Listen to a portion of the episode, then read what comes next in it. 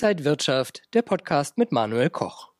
Der DAX hat diese Woche die 17.000 Punkte Marke ins Visier genommen, Rekorde also zum Greifen nah, obwohl die IWF-Prognose nicht gut aussieht. Deutschland Schlusslicht Wachstum nur von 0,5 Prozent für dieses Jahr. Was machen wir daraus hier an der Börse? Das bespreche ich mit Robert Halver von der Baderbank. Schön, Sie zu sehen, Herr Halver. Ich grüße Sie auch. Also der DAX schon länger praktisch eher seitwärts gelaufen in einer sehr engen Range. Es sieht aber so aus, dass neue Rekorde möglich wären. Was beschäftigt denn die Märkte jetzt? Ja, es sieht so aus. Ähm, grundsätzlich haben wir immer noch Zinssenkungsfantasie oder immer wieder. Sie ist zwar vielleicht ein bisschen aufgeschoben, aber nicht aufgehoben. Wir haben nach wie vor die Aussicht, dass die Weltkultur sich in der Mitte des Jahres zumindest stabilisiert über China und die Zinssenkungsfantasie in Amerika auch sicherlich die Wirtschaft wieder ein bisschen mehr nach vorne bringt. Das hilft natürlich definitiv auch. Und es gibt zwar immer noch dieses Zinsthema, das man da anlegen müsste, aber es ist ja oft so, dass die großen Anlegergruppen dann relativ schnell diese Renditen für sich noch nutzen, was dann die Renditen nach unten bringt. Und dann wäre eben auch der Anleihebereich relativ stark ausgelutscht. Und das da blickt man eben auf den deutschen DAX, der, ich finde, immer noch relativ günstig bewertet ist und das hält ihn so hoch. Donnerstagabend war wahrscheinlich der wichtigste Termin in dieser Woche. Da haben alle Augen auf die US-Notenbank FED geguckt und die hat nun gesagt, ja, Zinssenkungen wird es geben, aber wann? Irgendwann in diesem Jahr. Ja, die FED, die US-Notenbank, möchte nicht, sich nicht zu früh die Karten schauen lassen. Das würden wir zwei wahrscheinlich genauso machen. Er hat es ja für die nächste Sitzung im März ausgeschlossen. Aber noch einmal, aufgeschoben ist nicht aufgehoben. Er wird das sicherlich machen, weil der Trend der Inflation, auch der Kerninflation, positiv ist. Und wenn man dann auch auf die strukturellen Probleme Amerikas schaut, die dramatische Überschuldung. Wer soll das bezahlen? Wer hat so viel Geld? Hieß es mal im deutschen Volkslied aus meiner Heimat. Ähm, und wenn man auch sieht, dass die Konjunktur gerade im verarbeitenden Gewerbe, also Industrie, sicherlich nicht gut aussieht, dann ist irgendwann definitiv der Punkt gekommen, wo man sagen muss, jetzt senken wir die Zinsen. Und neun Punkt, äh, die US-Notenbank möchte sich natürlich aus dem Wahlkampf möglichst raushalten. Das heißt, eher dann doch noch in der ersten Jahreshälfte etwas machen, äh, damit es nicht nach Wahlkampf Unterstützung aussieht. In den USA läuft die Berichtssaison. Wir haben in dieser Woche Zahlen gesehen, zum Beispiel von Microsoft, von Google. Was man unterm Strich sagen muss, ist, dass KI ein ganz wichtiges Thema ist, anscheinend Milliarden da in die Kassen spült. Muss man solche Aktien, zum Beispiel auch hier wie Nvidia, die ja viele auf dem äh, Zettel haben, im Depot haben? Oder ist es vielleicht sogar schon zu spät, weil die so gut gelaufen sind? Nein, es ist nicht zu spät, weil die künstliche Intelligenz erst am Anfang ist. Ja, man muss ja eins sehen. Es ist nicht so, dass das äh, die Firma Firma X mit KI arbeitet, sondern es gibt demnächst verschiedenste Firmen, die untereinander dann auch ihre künstliche Intelligenz miteinander austauschen. Das heißt, die Synergieeffekte werden ja immer größer. Aber ganz klar, die Unternehmen müssen natürlich beziffern können, wie viel verdienen sie denn mit KI? Das haben sie jetzt noch nicht gemacht in der Berichtssaison. Das möchte, möchte man schon so sehen. Zu sagen, da verdienen wir Geld mit, ist die eine Aussage, aber sehr plakativ. Also ein bisschen konkreter sollte es schon sein. Aber das Thema ist sicherlich äh, längerfristig ein nachhaltiges Thema auf Jahrzehnte könnte man sogar sagen, aber es muss auch geliefert werden, konkret geliefert werden. Und da wird zwischendurch auch mal eine Enttäuschung da sein, aber das Thema, das, das ist nicht mehr von der Hand zu weisen. Gehen wir mal von den USA nach Japan. Der Nikkei hat im Januar 8% zugelegt.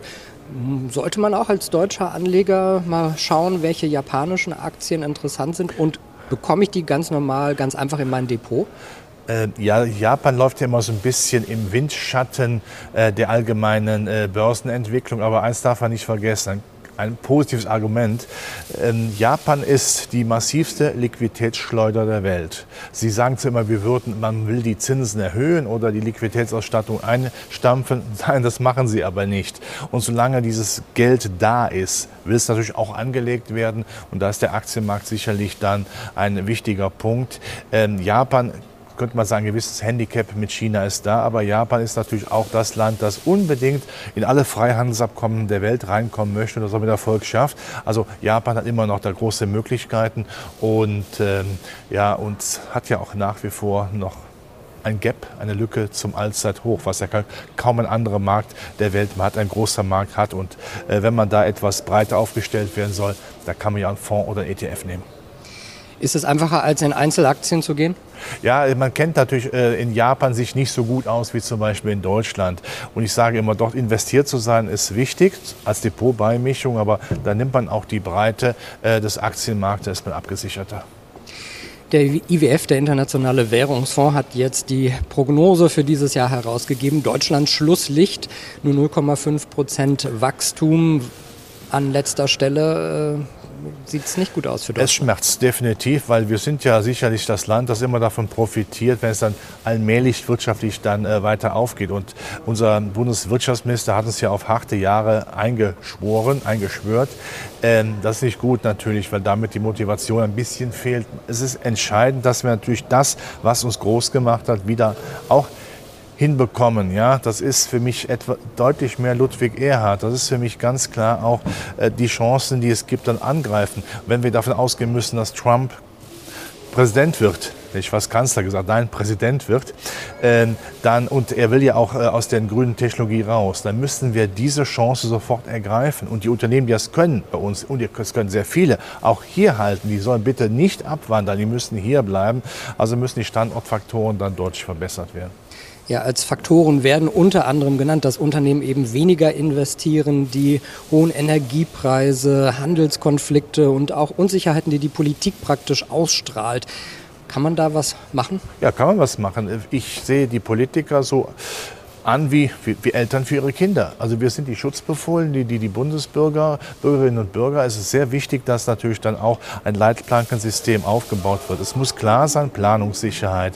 Wenn ich ein neues E-Auto kaufen möchte, Förderung? Wie sieht das aus? Ja, nein. Aber klar, äh, die Planungssicherheit für Unternehmen, äh, die Energiesicherheit, die, Verfügbarkeit für Unternehmen. Man muss ja davon ausgehen, dass in Zukunft ja viele Firmen ähm, viel stärker auf KI und Digitalisierung setzen. Was brauchen sie dafür? Strom. Der muss günstig zu haben sein. Der muss planbar da sein, sonst wird man bei uns nicht investieren. Also die Basics, die, die Bodenbedingungen, die Randbedingungen, die müssen stimmen. Da muss man kräftig ran. Das hat früher Deutschland ausge, ausgezeichnet. Das ist in unserer DNA. Und ich glaube, das kann man wiederbeleben.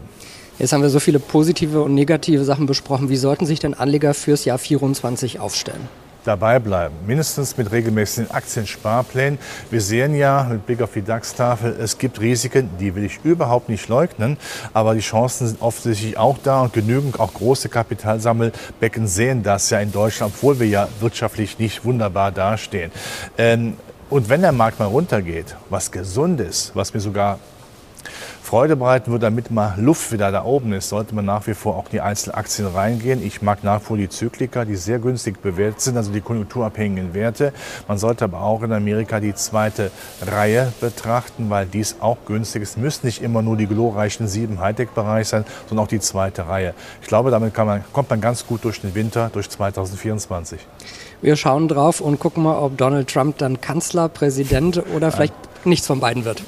Präsident reicht. Naja. Dankeschön, Robert Halver von der Baderbank und danke Ihnen, liebe Zuschauer, fürs Interesse. Bis zum nächsten Mal. Alles Gute. Und wenn euch diese Sendung gefallen hat, dann abonniert gerne den Podcast von Inside Wirtschaft und gebt uns ein Like.